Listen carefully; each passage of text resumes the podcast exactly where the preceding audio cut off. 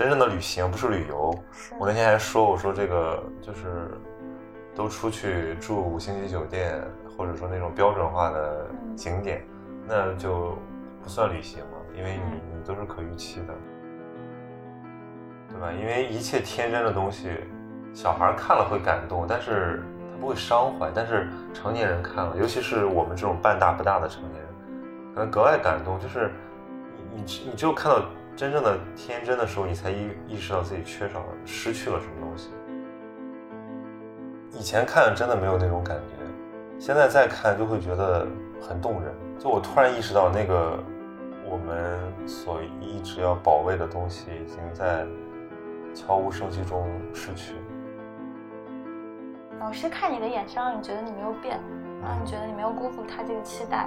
然后他看你的眼神，好像。你永远是一个很珍贵的人，你永远是跟别人不一样的，那个东西太打动人了。大家好，我叫欧阳顺，对，我我在那个 GQ 写稿子，就是一个码字工。对，所以你比较偏爱的选题和写作方向是跟旅行和地理有关的。哎，你以前还写过什么？写人物比较多是吗？以前好像都是。事件呢？事件哦，你也跑过那个社会新闻那种？对对，你是说到 GQ 之后吗？不一定啊，就是你的这个记者生涯。开始就是跑了两年的那个社会新闻嘛，嗯，跑一些什么突发现场、一些洪灾、水灾之类的那种。但这个我觉得对一个记者来讲是必须的吧？就如果你没跑过这种突发新闻，好像不配。叫 记者，好像记者没有这么这个职业没有这么高级，就感觉以以就以后没得吹。嗯，当年我，有人我现在经常看一种人说说，当年我在这个汶川地震震后，在那边援建的时候如何如何。对我感觉这个也是一种经历吧，就是你把你自己的职业生涯跟这个时代的进程好像连接了起来。嗯，记者比较有意思的一个就是，无论你生活中是一个多么多么散漫，多么自由。多么不跟人打交道的人，但是因为你做选题，你是逃不开的，你逃不开这个社会主脉的。但这种过程应该会让人疲倦，时间长了的话，他会追新闻、追热点，追的有点迷失。你会你会为了抢新闻而什么跑到一个突发现场，然后一一一夜之间把稿子熬出来这种吗？我做过几次这样的事情。但是我觉得它不是一种卷，它是你觉得职业精神，不是没有那么高级。就这个事情发生了，你觉得这个事情应该被报道，然后你就跟编辑说，你说我要出这个差，嗯，然后就去做。它是一个很自然的事情，我觉得也不是一个很很厉害的事情，就是你职业的一部分。但是我觉得那个对职业素养要求还挺高的。就是以前看，比如我以前看一个美剧叫《Newsroom》新闻编辑室，我特别就是羡慕里面那个说。哪哪哪有新闻，你们拎上你们的那个办公桌底下的那个备用旅行包，就赶紧给我去买最最最近的一张机票。我觉得学新闻的时候，我对这个东西特别的向往，但后来我发现真那样我就疯掉了。就是我我喜欢写东西，按照自己的节奏来，或者说有感而发。我很难就是像职业的记者一样，真的说我给我三小时采访，给我三小时写作，我明天就让你见到稿子。我觉得编辑肯定是很喜欢这样的记者的，对，而且搞突发新闻的那些新闻媒体应该也喜欢这样的记者。但我觉得这个是我好像在这块的能力就很弱。我也试过几次去抢新闻，但是最后就把自己搞得这个非常狼狈。看那个中间最羡慕那个人是有很多联系方式的那个人。无论发生什么，他很淡定打电话，然后找人。但那个是美国人家新闻界的情况，就是他的那个，就是说白了，他能联系到一些政府官员，或者说一些这个真正意义上的重要信源。嗯，那你记者本身是一个社会关系网络上的节点。嗯，但你说我们其实做不到。我我本来想我说，我来到一个大的媒体，我会不会因为这个媒体给我获得很多这个重要的信源？后来发现没有，大家都是新人，就是只能靠自己以前的关系去背书，或者你就是硬着头皮去给人发邮件什么的。这个这真的跟我的想象差差的很大。就这说明我们的新闻业，我觉得还是缺少一些积累。就那些黄金一批的人走了之后，他们也把很多资源带走了，就是资源跟着人走，没有留在你的这个品牌和你的这个媒体。还是有一些国内的中文机构也是做的比较好的，就就不点名表扬了。对，我觉得最好当然就是说，大家像一个团队一样工作，就是这个团队像一个人一样。就我看到那些疫情报道的时候，比如说财新和三联都派了一个 group 去，嗯，我觉得那种感觉一定很棒。尽管他们也会争执，他们也会有分歧，嗯，但是总归不像我们单打独斗，是吧？它还是突发，像突发和重大重大公共事件这种，对，它集体就会比较好。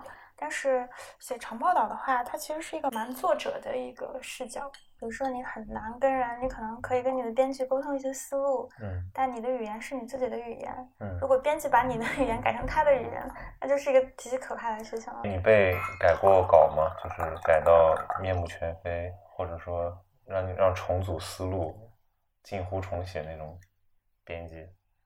会啊，当然，就是比如说我刚刚开始跑新闻的时候，肯定很多东西不懂，然后当时我在。界面新闻的时候，带我的老师是王强老师，嗯，是一位非常厉害的记者。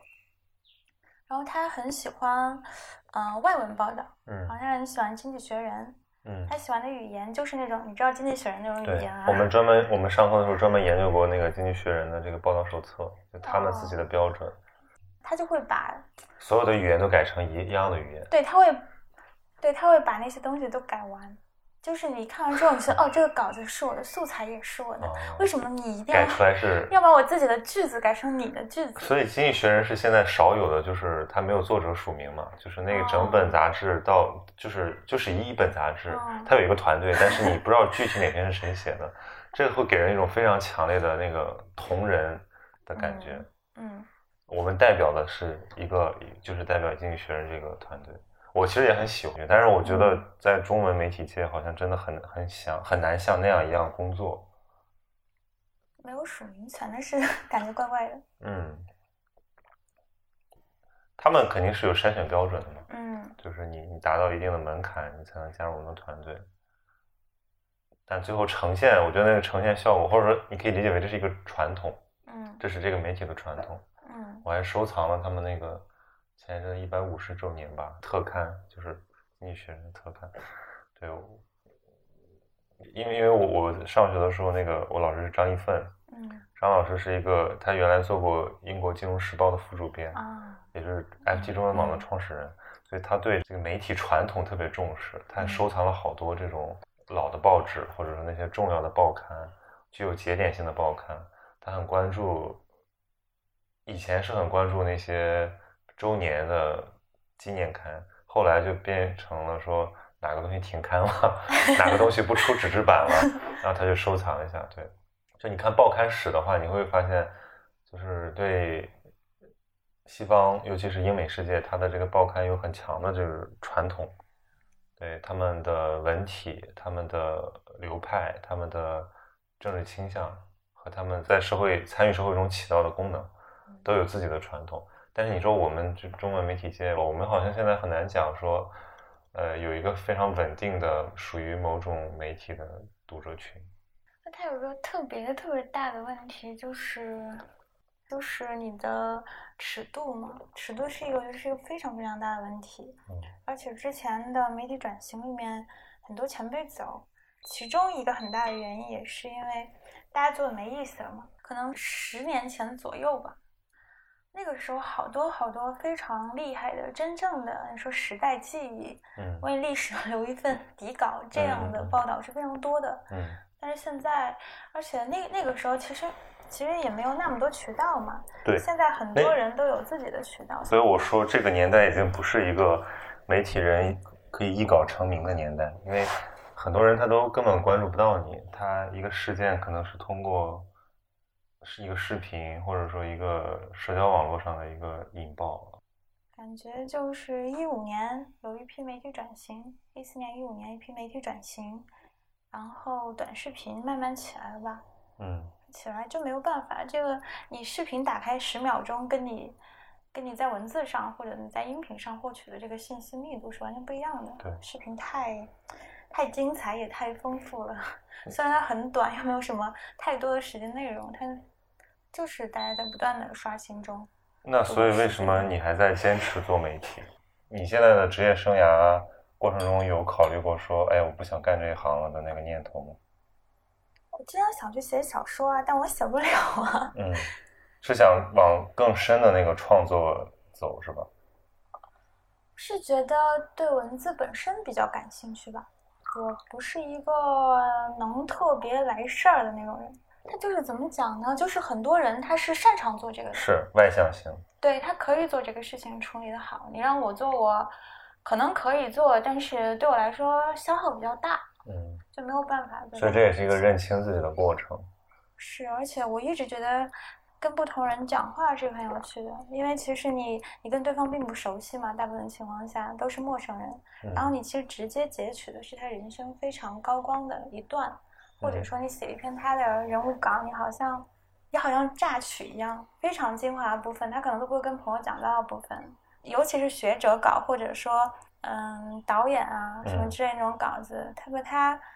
可能是最好的思考，直接直接引语给了你，就这个中间其实这样的东西挺多的，而且我觉得那个是采访过程中非常高光的一个部分，是吗？但是很多其实你跟对方的沟通达不到那种地步，就是而且从头到尾我能接受，就是这对我来说是一个陌生人，我对他来说也是一个陌生人，但就是两个陌生人相遇嘛，你们在这个时间空间里面。彼此能不能稍微做到一些真诚或者坦诚？大家聊一聊，就是碰撞一下，然后那个火花你可能就是稿子把它给拍下来了，可能没有火花，就这样过去了。就那个东西还挺微妙的。对我之前检讨过，就是说以前很热衷于采访所谓的热点人物或者名人，就是大家都感兴趣的人，但我后来对这种采访对象会。主动的降低我的好奇，就是因为我发现，正是因为他们是名人，所以大家好奇的东西都差不多。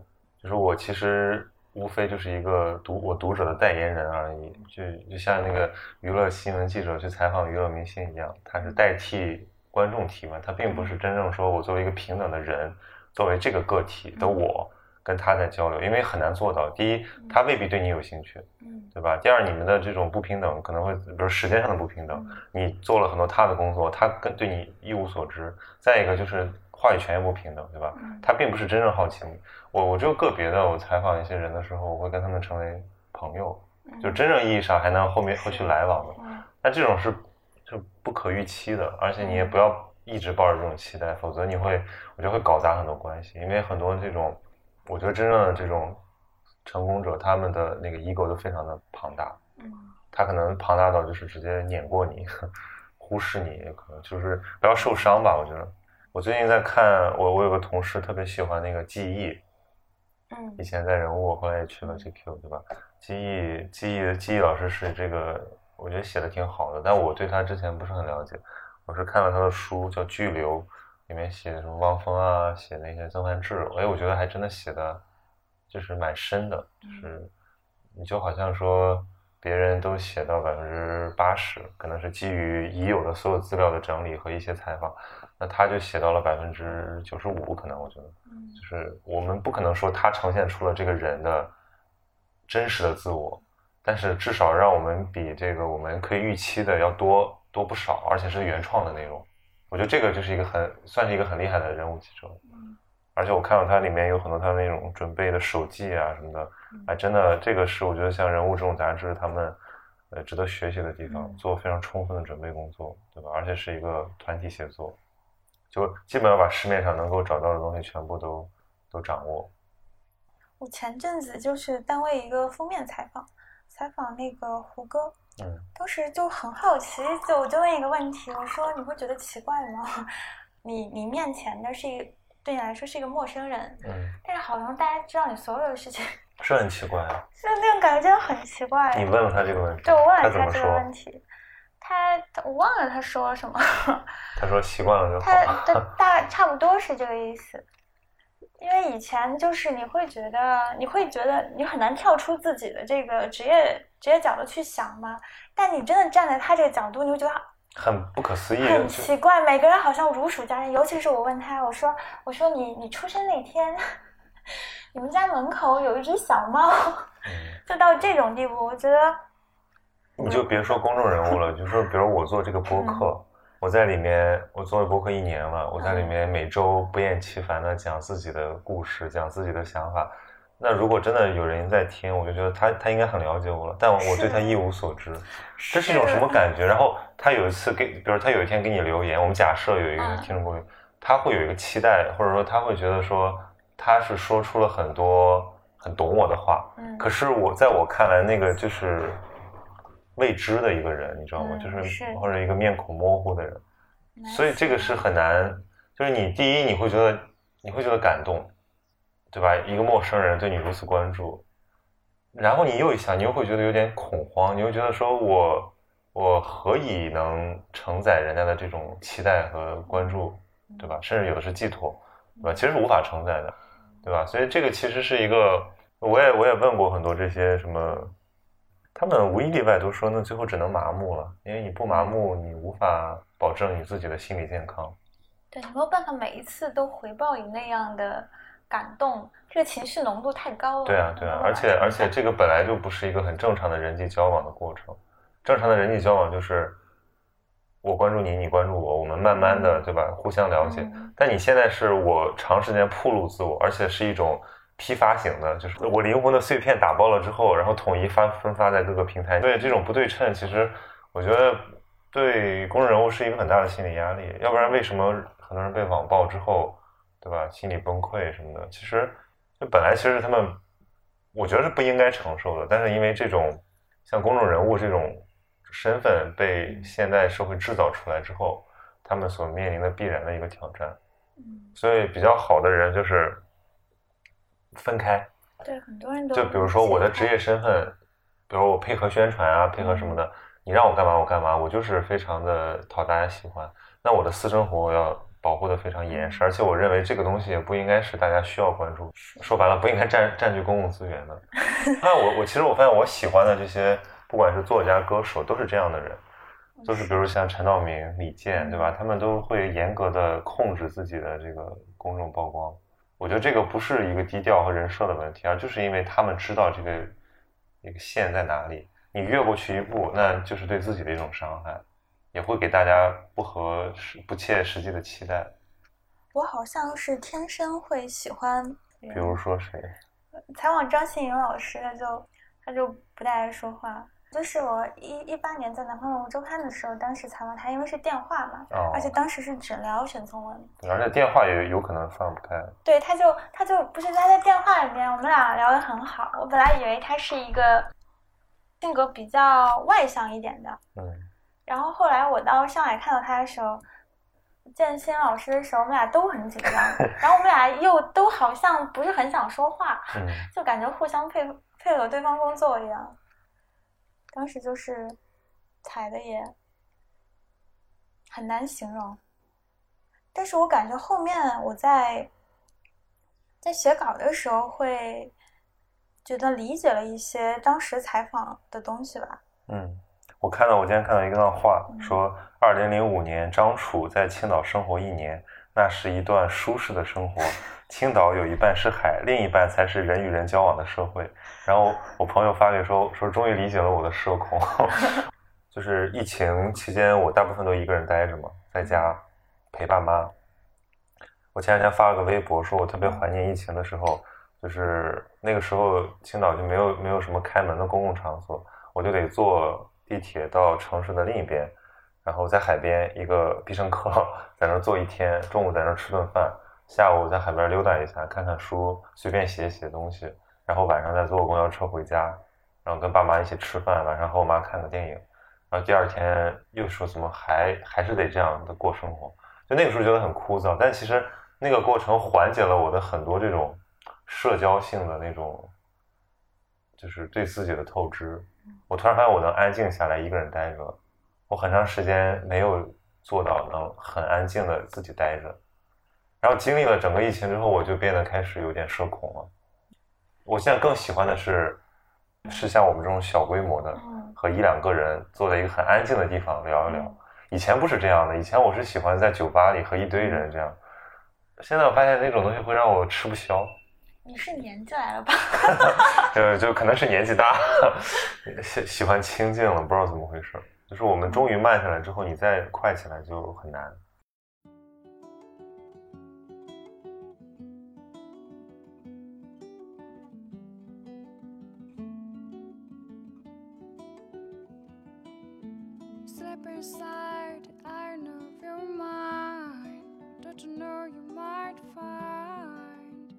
沈从有一句话，他说，大概一下，就是说，在孤独、缺少一切的时间里面，你会突然发现你还有一个你自己。嗯，我很喜欢这句话，我就每每一次自己出去旅行啊什么的时候，常常会想到这句。一个人旅行就是一个更大的考验嘛，你怎么和自己相处？我其实试过一个人旅行，挺挺挺挺 tough 的一个过程。为什么？嗯。比如说，你第一次一个人旅行是什么时候？那还挺早的，上是呃短途的。上学的时候，我就一个人去上海周边的那些古镇待上一个周末。长一点点。其实真正意义上长一点点的，就是去年疫情的时候。我去年在家憋的，就是跟我上上一段连起来了。我在家憋了一个半月之后，就每天都是过那种老年人生活。之后，我突然有就是有一天我就狂躁了，我就说我受不了了，我要出门。我就打开那个 app，就随便看哪个地方的机票便宜，我就去了。我就先去了北京，待了若干天，然后又去了成都，待了若干天，又去了三亚，待了若干天，最后回广州，就是大概一共加起来有半个月吧。就这半个月都是在自己一个人，当然在北京有朋友，在成都也也短暂的和一个朋友就是见面聊天，但大部分时间都是一个人。一开始很享受，后来就是觉得有一点点孤独，再后来就有一点点，就有一点点那个神经质了，你知道吗？就在在三亚已经，尤其是三亚吧，我觉得就是它只有海，嗯，不像成都，你还可以逛去看那些市民的表情，看就是在那儿发呆嘛。三亚没什么可看的，没有人可以看，你就只能看自然，然后就看的心有点慌。后来我就是有点急不可耐的就跑回广州了。为什么不喜欢看自然？就你想想，就是大部分时间喜欢一个人待着，但是需要那种，比如说你白天一个人待着，你晚上最好能跟家人或者朋友团聚一下，分享一下你的思考。但如果你晚上还是一个人的话，你就会觉得好像没有出口，你知道吗？就我觉得有有进有出才好。像我现在在广州，有的时候也也经常一个人待着嘛，我就发现我。我不说话，我的语言能力好像就受到一点点这个钝化，就是我在张口的时候就有点找不到准确的词语。你到底一个人待多多长时间到 这个地步？一个人待个三四天还是有的吧。嗯。比如说你最长这种一个人去旅行有多久？十多天吧。十多天。嗯。一个人吗？完全一个人。嗯。那还蛮挑战的。但是那个挑战不在于你你自己跟自己相处，在于你怎么跟周边环境斗智斗勇。当时是，呃，一九年二月春节去的印度，嗯，但是因为那个地方的天气，嗯，空气很不好，空气比北京雾霾还要重，嗯，然后我是一个人嘛，因为我又是一个女性，就是在当地确实会有一些不太方便的，嗯，而且你当你出机场。你就长着一张“大家快来坑我吧” 的那种表情。我是第一次来，大家快来坑我吧，就不断会有人跟着你走，你甩不掉的。嗯，你你你就跟跟他说我不需要，但他们就会越来越多人跟着你。我对尼泊尔的印象也是这样，尼泊尔跟印度有可比性，就是就是我就感觉那个小朋友的那个小黑手啊，就是在你面前就是萦绕，你知道吗？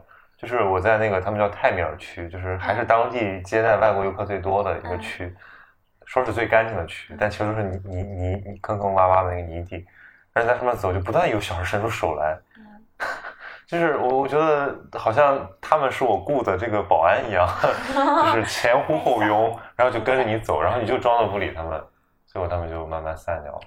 小孩还好，就是印度是那种呃推销的旅游从业者吧，只能说。嗯然后我又是个女的嗯，首先说你长得像他妹，最后又问你有男朋友吗？你一个人在印度吗？你需要人陪吗？就会，你就感觉我有这么多弱点，是的，让你们是攻破。嗯，所以你觉得是在那个就适应那种环境，一个人会有点挑战？我觉得我现在说那段时间肯定是不准确的，嗯因为我现在我我在一个很安全的环境里，嗯而且过了两年再回想的时候，我肯定想到的是一些有趣的东西。但你在当地的时候，心情其实很紧张的，你就嗯像一个动物一样，像提防不确定性。你要观察、注意到所有东西，因为你是一个人，你要保证你的行李，你要确保没有男性会碰到你的嗯身上，嗯然后你就这样在这样的这个条件下，整个人像那种全息，对所有感受，每个毛孔都这个这是放开的，个这个可能就是放大了你的那个感受能力。因为你确实危险嘛。嗯然后就中间几次转机的时候，我之前在伊朗的时候是有那个啊，你怎么都去这么 对女性这么有挑战的地方？别致的地方。你去伊朗的时候，你有余心跟人交谈。嗯伊朗遇到一个阿富汗的写写戏剧的一个人，然后他是在德黑兰读完大学之后就留在了伊朗的首德黑兰，德黑兰。对他有留在德黑兰，你你你有余力跟他沟通，你们可以交流。但是我在印度是很难跟人交流的，嗯一般过来跟我搭话的无非都是男的，嗯然后就是你又觉得很烦，然后你又觉得要注意安全什么的。在印度，完全整个人像一个动物一样跑来跑去。对，但是我觉得我们很难适应那种过程，就是来到一个陌生的地方，结识新的旅伴，并且有一段呃没有任何期待的友谊，那个好像是很多人迷恋的东西。比如说你在路上遇到完全无法预知的人，并且交谈了完全未知的东西。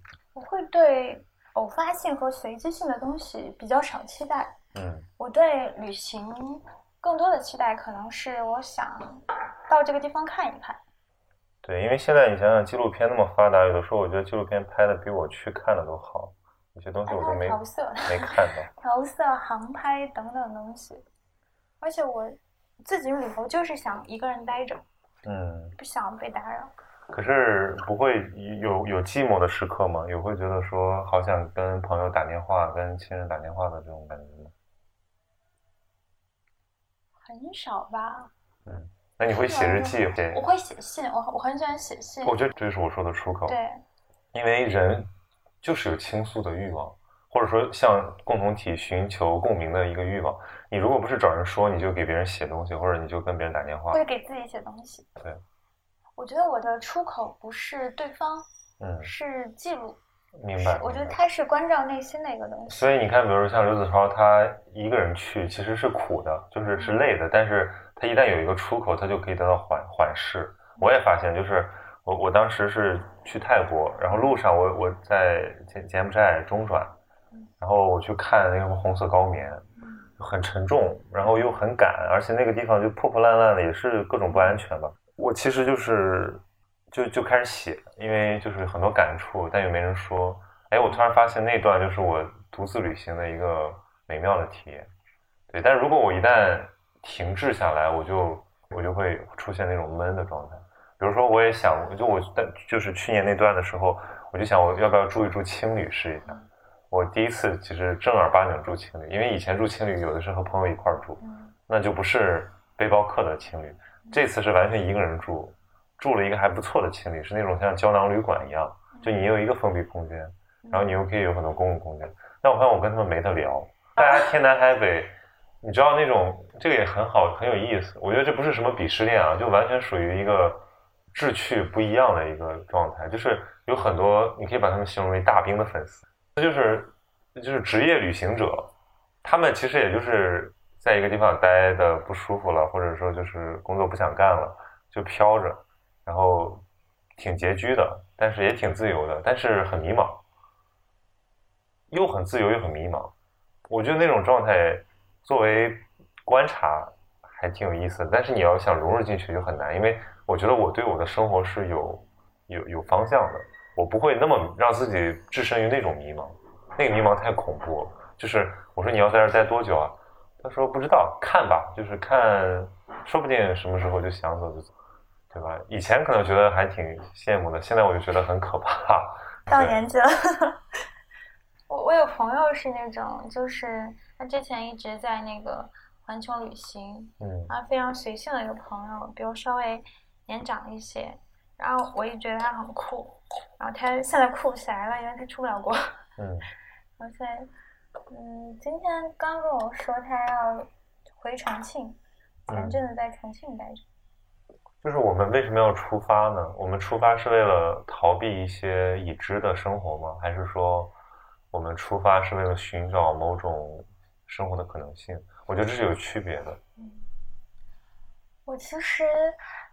比如说这一次的瘟疫给我一个很大的打击，好像就是世界切割了嘛，嗯，大家不方便行走。但好像去年开始吧，去年下半年开始吧，一个非常强烈的感受就是，我仍然不能不能允许自己的感觉是这样的，仍然是想觉得还是有还是有很多可能性的，因为我 我最近老说年纪大了。就是，嗯，很多人生活就是定下来了，嗯，然后大家比较走入一个常规轨道的时候，可预期的，是，你就会条件反射的想，我们真的没有那么多可能性了吗？就不管你怎么样，不管你是跟人确定关系，还是你要呃结婚生小孩怎么怎么样，但是我仍然觉得对生活的感受还是要。就是我不能允许它，就是好像一潭死水一样啊。嗯，还是觉得有很多地方可以去，很多好奇，然后还是有很多可能性的。可能最近也没有什么去什么地方，像我最近就出差。其实旅行本身，我觉得好多都，我之前去年九月份跟那个子超一起出差去那个大兴安岭，子超感觉是一个会会很认真，但是他不会去说的人。所以，我我当时就老听到隔壁房有动静，我就不知道在干嘛。后来有一次吃早餐的时候，他发现他每天都在健身。嗯嗯，他真的是很认真的想写东西，然后因此很好的要规划自己的生活，对，把身体保持在一个好的状态，他可以继续这样的旅行。嗯，后来就是出了林区，出了大兴安岭的林区，到了草原的时候，因为那个纬度比较高，比较冷嘛，对，然后风景很无聊。我在那个车上睡着几次的时候，然后子超就问是不是嗯挺无聊的什么什么，然后他觉得他自己其实，在中亚的时候经常会有这种很无聊很难熬的时候。嗯，我我对一个人旅行的认知是，他肯定是苦闷的。我现在回想起来，说在印度、在伊朗那么多经历，嗯，它是一个高度浓缩过的，它是炸出来的。充满了冲突、挑战，然后整个很紧张、跌宕起伏。就你在那个途中，好多的长途车，好多的长途火车，你一个人坐在那个地方，然后你什么都不做，你就是发呆。我当时在尼泊尔的时候，要坐一个本地的那个小土车，真的就是小公共，就是我们中国讲的小巴士。就是在那些不发达的小城镇之间穿梭的。就我的家乡，我的家有那个。他要走山区，而且那个东西都是就极其不规范，没有安全带啊什么的。然后你就我就看我的那个悬崖就在我的旁边，然后路遇上大堵车，就本来好哦，好像是从那个加德满都去博卡拉，就是反正本来就是六七个小时，但是就开了十个小时，然后就在那个车上就不知道怎么办了，你知道吗？就是已经。已经怀疑人生了，就是想赶紧熬过去吧，赶紧熬过去吧。就很多那个时刻，但后来都被我有意识的，就是慢慢的给给给淡忘了。因为长时间的苦闷和无聊，其实没法书写。你只有那些高光时刻，只有那些就是动情的部分，你才把它写下来，表达出来。文文字特别。它特别诡异又特别瑰丽的一点就是，你可以篡改你的记忆，重塑你那一段记忆。我当时在那个叫呃瓦拉纳西打了个车，打了个车去那个恒河边上的旅馆的时候，就遇上了晚高峰，好像当时有个什么活动，就它的这个交通有个特点，就是大家特别喜欢鸣笛，一个人鸣。为什么是大家觉得很好听？千万人鸣，你不知道他为什么要鸣这个笛。已经完全是那个，已经瘫痪了，就江愁一样的那样一个道路上，大家动也不能动，大家一定要按，就就你就跟此起彼伏，此起。然后我就看到那个路边的一个院子，一个高台上，一个大爷在喝茶，嗯。饶有兴致的看着这一切。嗯，我当时 其实特别生气，我就跟那个司机说不要再按这个键了，然后他就不知道在说什么。他们习惯了，就是。对，但是就这个这么难熬的，长达大概一个半小时，就在很短的一条路上，长达一个半小走了几时，几百米那种。反正极短。就这个，当时我真的是觉得我一分一秒都熬不下去了，因为我是一个东亚的脸嘛，嗯别人在外面举着个那个叫什么啊篮子啊，各种各样的东西啊，扛着，就他们路过车的时候都会好奇的凑近这个像车窗看哎，一下你就像我。被那个什么被运送的动物园运送动物一样，然后大家就引起了围观。东亚面孔好像是比较新鲜的，然后因为日本人很喜欢去当地，然后我老被认成日本人。嗯有人一上来就跟我讲日语，嗯那句叫什么来着？就是你你好哦，こんにちは啊，每个人都跟我说こんにちは，然后然后他们就一 每个走过的人都赶都会凑近看一下这个东亚人，嗯。非常难熬一个多小时。就后面因为我当时是在南方人物周刊嘛，就过年过年大家都要写返乡日记什么的，要写一篇那个东西，然后这个当时被我写成嗯。很小一段，对，其实旅行不都是这样吗？就是旅行有各种各样的苦，真正的旅行不是旅游。我那天还说，我说这个就是都出去住五星级酒店，或者说那种标准化的嗯景点，那就不算旅行嘛，因为你嗯你都是可预期的。嗯真正的旅行就应该体验未知。我把自己作为方法，但这个也是正是因为这样，所以他才有他才爽嘛。如果未知嘛，因为如果你就是说我去了那儿这个地方这个城市三个点，我就去看，那不就跟看一个实景纪录片一样吗？反正你打开纪录片你就知道你要看什么。所以我觉得这个比例要控制好，太未知了也不行，这个完全的确定也不行。嗯，我就是太未知了。我我去印度绕开了所有的景点，对，而且我觉得异国旅行跟在国内旅行会增加你的这种警惕感，嗯、因为很多那种语言不通嘛，嗯就是说英语的都很少，然后你就经常要担心他们在干嘛。就比如说你要上车，一看到人家搬搬你搬人家搬你行李的时候，我就得上去问问，我说你这是干嘛？我说你这啊是是不是这个票？是不是这个行程？对吧？是不是不会再收钱吧？啊，对我也会问，是啊，因为。因为太多了，那个但是我觉得你在外面是很安全的吧？我感觉你都可以跟人打架的那种，真的。也不敢打，怎么敢打？这怎么说呢？这个强龙难压地头蛇嘛。我我就想起来一件很好玩的事儿，突然你刚才讲到，我就想起来，我在尼泊尔一个什么村子，他们拿木头做了一个琴，然后强行推销给我，嗯就是你走一路，他一路推销，最后我就实在忍不住想买了，然后你实在忍不住想买，就是我实在受不了了，我就哦我就最后我我一开始不想要不想要嗯，no no no no no，然后我就最后就问了一下价格，他就好像说是什么六百还是什么，嗯然后我就以为是六百的那个本地货币，嗯因为那很便宜嘛，大概有嗯几十块，然后我就准备掏钱，当我掏着钱的时候，那个人的面孔就是把我给逗笑了，就是错过，原来他说的是人民币，你知道吗？哦，就是一个嗯六卖，他想卖你六百块人民币，但你只想用几十块买他的那个状态，我觉得他就像被耍了一样，非常气恼的就走开了。哎，我突然觉得这招很管用，就是哎，这个对，因为他他惹恼就好了，对，他就不会烦你了。之前在那个克久拉霍，在印度，嗯印度的一个，它当地它是一个小镇，它有很多信庙，嗯它的那个嗯、庙身，嗯庙的外生殖器的这种，呃，对，雕着很多一些，但是我觉得性庙是一个噱头吧，嗯因为它其实雕了很多东西，嗯性爱只是其中一部分，嗯然后这个去当地旅游特别多。还是那句话，就是东亚面孔可能就是写着“好骗”两个字，嗯呃，因为当地的，啊，就那个小姑娘，就一群小姑娘就找我要钱，我就说哈尼我没有钱，我当时已经被渲染出来了。那个小姑娘呢就要带我去她家，是是是，她我就我就还是很 天真的去了她家，然后我坐起来之后，她跟我说你你你要喝这个还是要这个？我就说要钱吗？她说这个多少钱？这个多少钱？他说他说跟我合照多少钱？跟我妈妈合照多少钱妈呀？，对，就是这种感觉不太好。但是这总比你提前问一下，总比你怀着一种无比的善意，就是进行完了之后，他突然给你弄一价目表出来，说结下账吧。但是我当时就很爽的，就是我已经对已经没有那个心理负担的被等理锻锻炼出来了。我就跟他说：“哈尼，我没有钱，我要走了。”然后我就走了。我在我柬埔寨也是，就在在那个。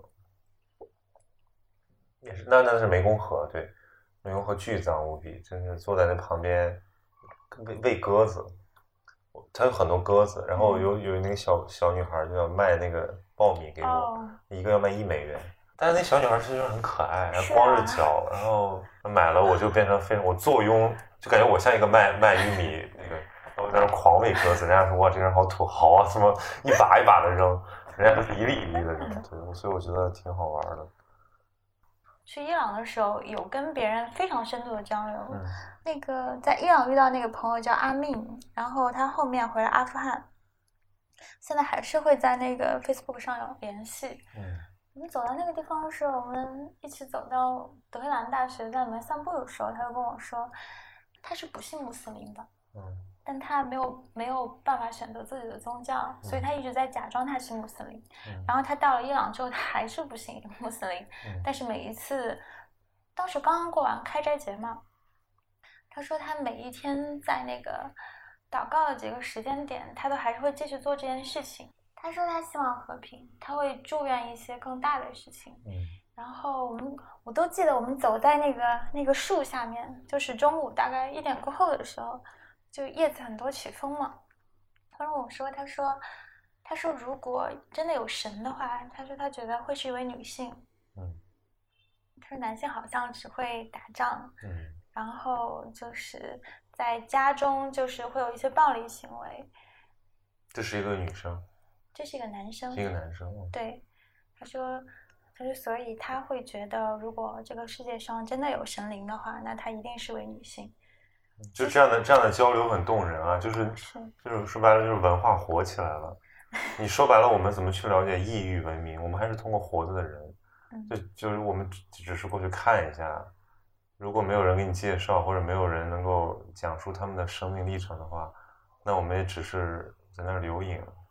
就你到现场的价值就在于这里，你获得一手资料，获得那边人的真实的想法。你跟那个人面对面讲话。对对，而不是说对你们可能不是就是那么流畅的沟通，但是你们面对面讲话，你能看到对方的眼睛和神色，和他一闪而过的那些表情都能看到。嗯，有很多人戴黑袍嘛，嗯，我当时确实快捂死了，因为我当时买的那个好像，我当时买了个围巾，嗯，买了个很薄的围巾，但是我看到有人戴的是那种纱的，嗯，其实也有很多人穿黑袍，看到在德黑兰大学看到个女孩子穿黑袍就是。他穿的好酷啊！他不知道怎么弄了一下那个黑袍，但是整个时尚感，很像那种摇滚歌手的感觉，就很酷的、很拽的走在路上。嗯，那这个这个国家还是很微妙、很有趣的。对，我我当时觉得这个就是我们这种非常个体的旅行经验，没有必要上升到什么世界观的层面，但是实际上它还是影响了我的世界观，就是它会让我发现。世界不仅在言说之中，当我们讨论到世界的时候，当我们讨论到西方的时候，当我们讨论到中国以外的国家的时候，我们其实只是根据有限的经验范围内在言说，还有很多我们看不见的角落。就比如说，我是一个非常喜欢书的人，我去一个地方也尽可能的去看他的书店，我就会有巨大的一种敬畏感。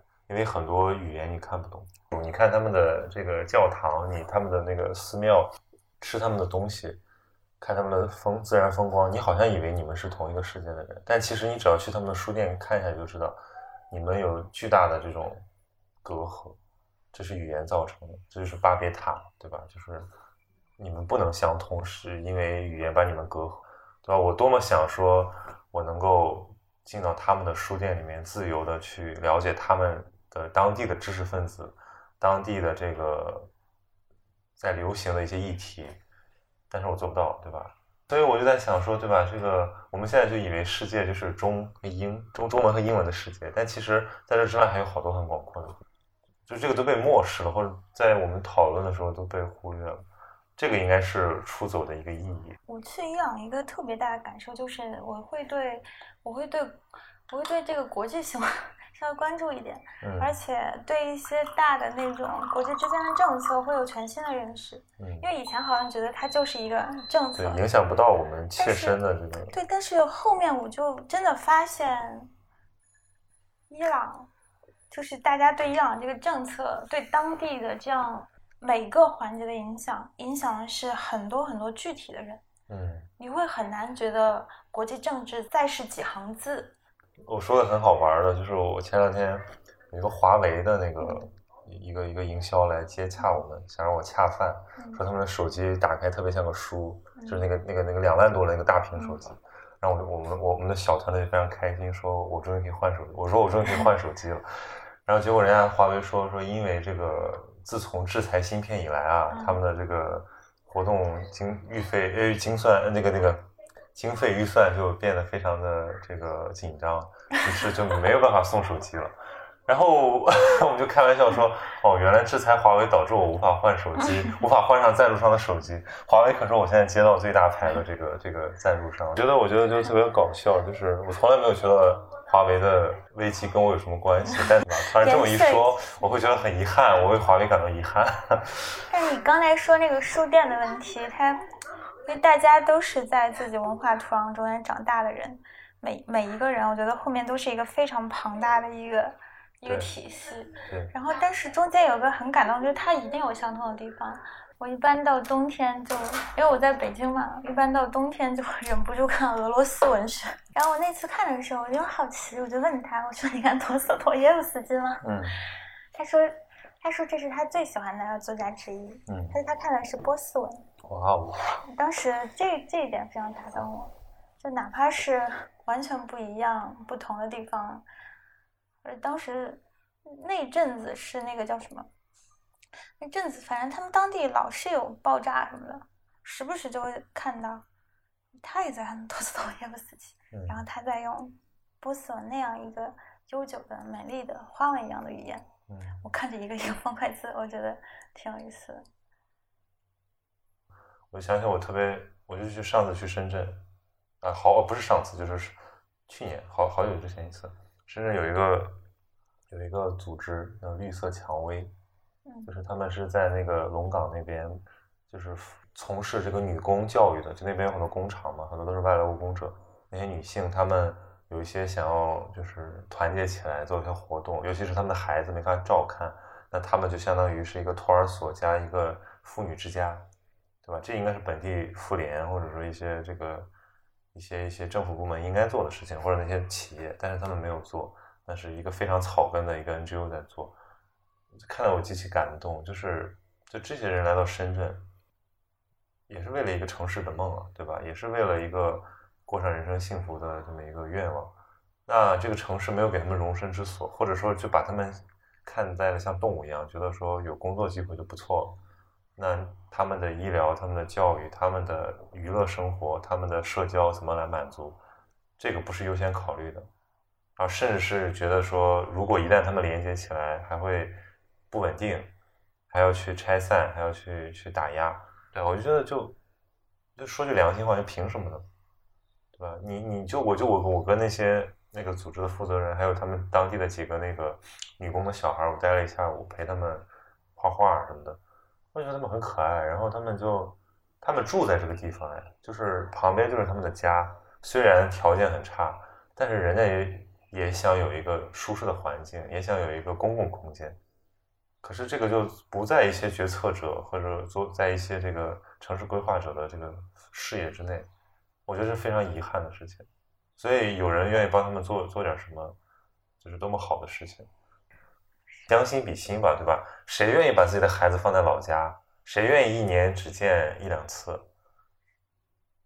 没有人愿意。那凭什么就是我们往上倒三代都都是一个旧中国的人？我们凭什么就是你现在占据了城市发展的红利，你就说我要限制发展规模，我不能让他们进来，不能让他们跟我们共享资源，就是我们用最朴素的情感是想不通这个道理的。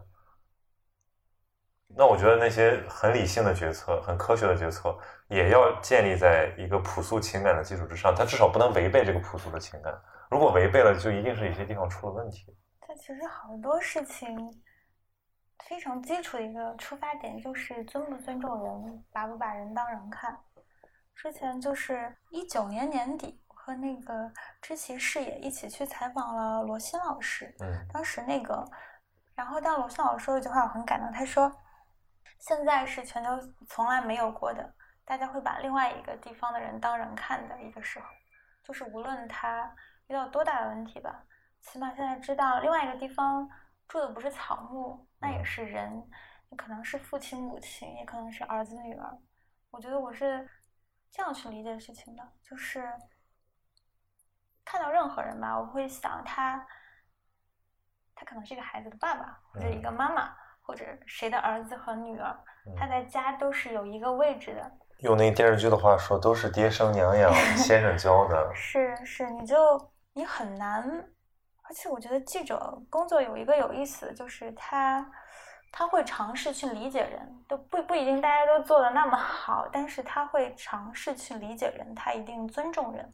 就有的时候，这种这种尊重或者说这种愿望会显得，甚至有显得有些空洞，但是甚至有那么一丝伪善。但是我觉得这是个开头吧，就至少你还会被感动。如果连这都没有，就是摆着一副很理性的面孔说，对吧？你这就是那意什么？我来给你讲讲这背后的这个。道理，这个经济逻辑是。那我会觉得，那我会觉得说，那如果换你试试呢？我我之前做一个那个视频，是说哪一期我忘了，反正就是类似于就是要让大家理解一下他者的苦难。那有的人说，有的人有的观众留言说，就是理解不到怎么办呢？我我我我想想怎么回复，我说那就只能期望这个厄运不要降临在他头上。就如果厄运一旦降临在那个人身上，他就会知道。所有的这些都不是空空泛的，对吧？就如果你自己倒了霉了，你肯定是希望有人来帮你。可是为什么别人倒了霉，你就觉得这事跟自己没关系呢？你换位思考，你还会那么冷漠吗？有一个话说的呢，是很有道理的，就是说还是要吃点亏，遭点罪，否则你就根本不知道这是意味着什么。就是你对那些，或者说你对你的幸福、你的幸运一无所知，就是。是，我是发现，就是，就是我身边真正能够体谅人，真的能够体谅人的，理解他人的难处，然后明白别人的不容易。嗯，这种人一般，觉得我身边这种朋友一般，要么就是，嗯，他可能是输入比较多，嗯，经验也好啊，然后这个叫什么？呃，书书本上也好，他输入比较多，他有这个思考能力。另外一方面，我感觉其实挺多都是对吧？吃过亏的少数群体。我我觉得，嗯，当然少少数群体怎么定义那个？就是你可能没有那么主流，你不是特别主流的生活方式，边边缘人嘛，是吧？对对对，我我我希望世界所有人都是边缘人。就是如果一旦他们有任何的边缘体验，他们就会觉得。主流是一个很，是一个很无情的东西。其实，就只有你被纳入那个框架，你好像你才是程序正当的生活着。就大家都应该稍微体验一下，并不是说你你不卷你就不对了。而且我最讨厌的一种就是很多很多看起来不应该卷的人。一边在写一些很卷的稿子，一边迫不及待的 加入一场卷浪潮，让卷更卷。自媒体特别喜欢用一句话啊，这简直是用烂了，说这个雪崩的时候没有一片雪花是无辜的。好，我就想问，我就想问，好怎么办？对吧？既然雪崩的时候没有一片雪花是无辜的，那作为一片雪花你怎么办？这个有没有人讨论？我觉得这个这个急需讨论一下，就是你能做什么？你自己怎么给自己刹车，或者你怎么想做一点改变去影响？如果你就认命了，说那我活该，就是被作为工具来来来助纣为虐，那就是一件很可悲的事情。因为起码对我自己来说吧，就是我退出整场游戏，我我不参与，我也不玩，嗯，就反正谁也卷不动我，我就我就躺着了。做一个就是沉沦的雪花，哪怕你化掉蒸发。也比大家一起造浪强吧。我觉得这些所有愿意听播客或者说关心这些特稿、这些呃所谓人文书写的朋友，一定都是他心里有一个，就他有一颗很敏感的心，他还愿意去关注这些他者。能不能真正体会和导出到行动，这个再说。但至少，我觉得他能感受到，或者说他有这种理解别人的冲动。就像我一样，其实我也我我经常自我反思，就是说我到底做的多好了呢？我到底到到底我能够理解别人吗？呃，或者说我能够真的如我所信仰的那样去生活吗？对吧？我觉得这个中间的这个 gap 非常大，但是我不愿意放弃的就是。我还愿意让自己被打动、被感动，甚至有的时候显得过于的脆弱和敏感。就是如果我觉得这个都没了，那我们怎么？我们更不用谈改变了。我们就是完全认可了这个逻辑，觉得就是社会就是这个样。呃，你你就快点和大家一样就行了，安身立命了，成家立业了，再去想什么理想啊，想什么真善美。我对这个东西高度的怀疑。但是怀疑不是意味着说我还有可能偏过去，我就是我其实已经把它给否定掉了。我就是他会修剪你嘛，就是所有的规训都是为了修剪你，把你裁到一个裁到一个规模和体量，然后你可以填充进社会的每个环节。比如说你买房，你干嘛？你这个什么嗯学区户口，就是你会填充，但就是不愿意修剪思想。我是觉得人没有来世的，嗯，虽然我现在。也不算年纪太大，但是我觉得生命还是很短暂的吧。嗯，不愿意去修炼。就是最近我在家狂看一个综艺，特别喜欢叫《戏剧新生活》，一个综呃戏剧人的是真人秀综艺。它里面排就是那些戏剧人都是很资深的，然后他们用非常短的时间排一些戏，很简陋，但是就会被打动。我就在跟朋友说，我说我们到底被什么东西打动了？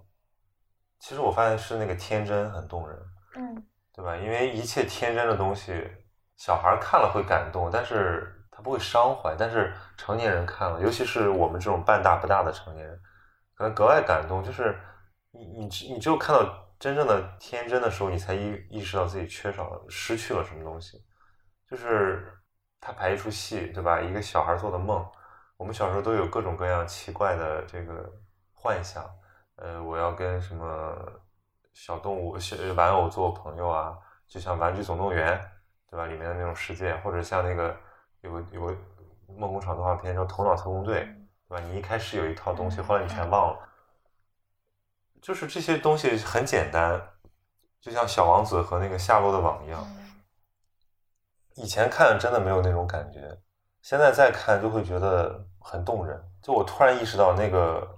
我们所一直要保卫的东西，已经在悄无声息中失去了。《夏洛的网》里面有一句话，小时候真的没有感觉，就是那个他讲了一个特别简单的故事：在农场里，一个小猪要被杀，然后它因为很弱小嘛，天生就要被提前宰掉，但是它被它的蜘蛛朋友就被夏洛给救了，就是它在这个。知道自己要死的时候，它就非常的恐慌，然后无助，觉得就是大难临头。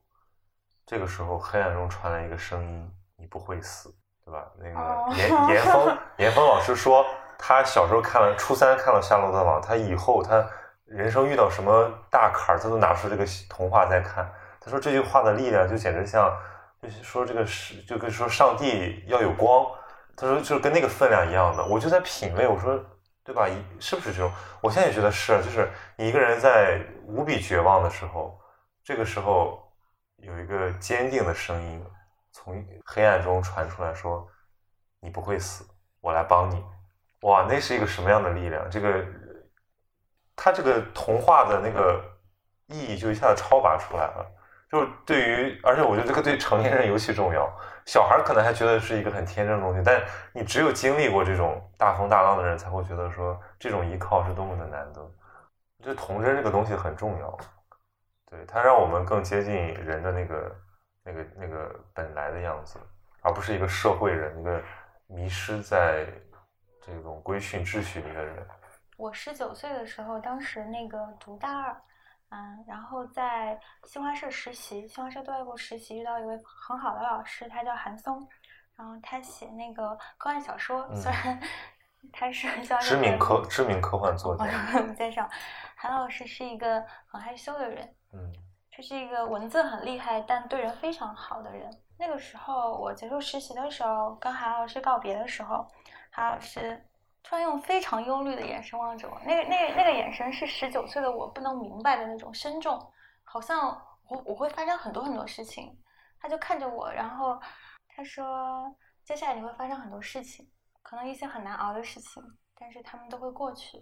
说你要记得你和别人不一样的地方。”当时说的是“天真”的 这个词。他说：“他说你要好好保护这个东西，不要和别人一样。”然后。那段话陪了我很久很久。我之后所有时候，我去年在找韩老师的时候，已经是一个大人了，当时已经二十六岁了。然后你觉得自己就是做着一个工作，然后一个很普通的人，但是你再去看老师的时候，老师看你的眼神让你觉得你没有变，让你觉得你没有辜负他这个期待。然后他看你的眼神好像你永远是一个很珍贵的人，你永远是跟别人不一样的，那个东西。太打动人了。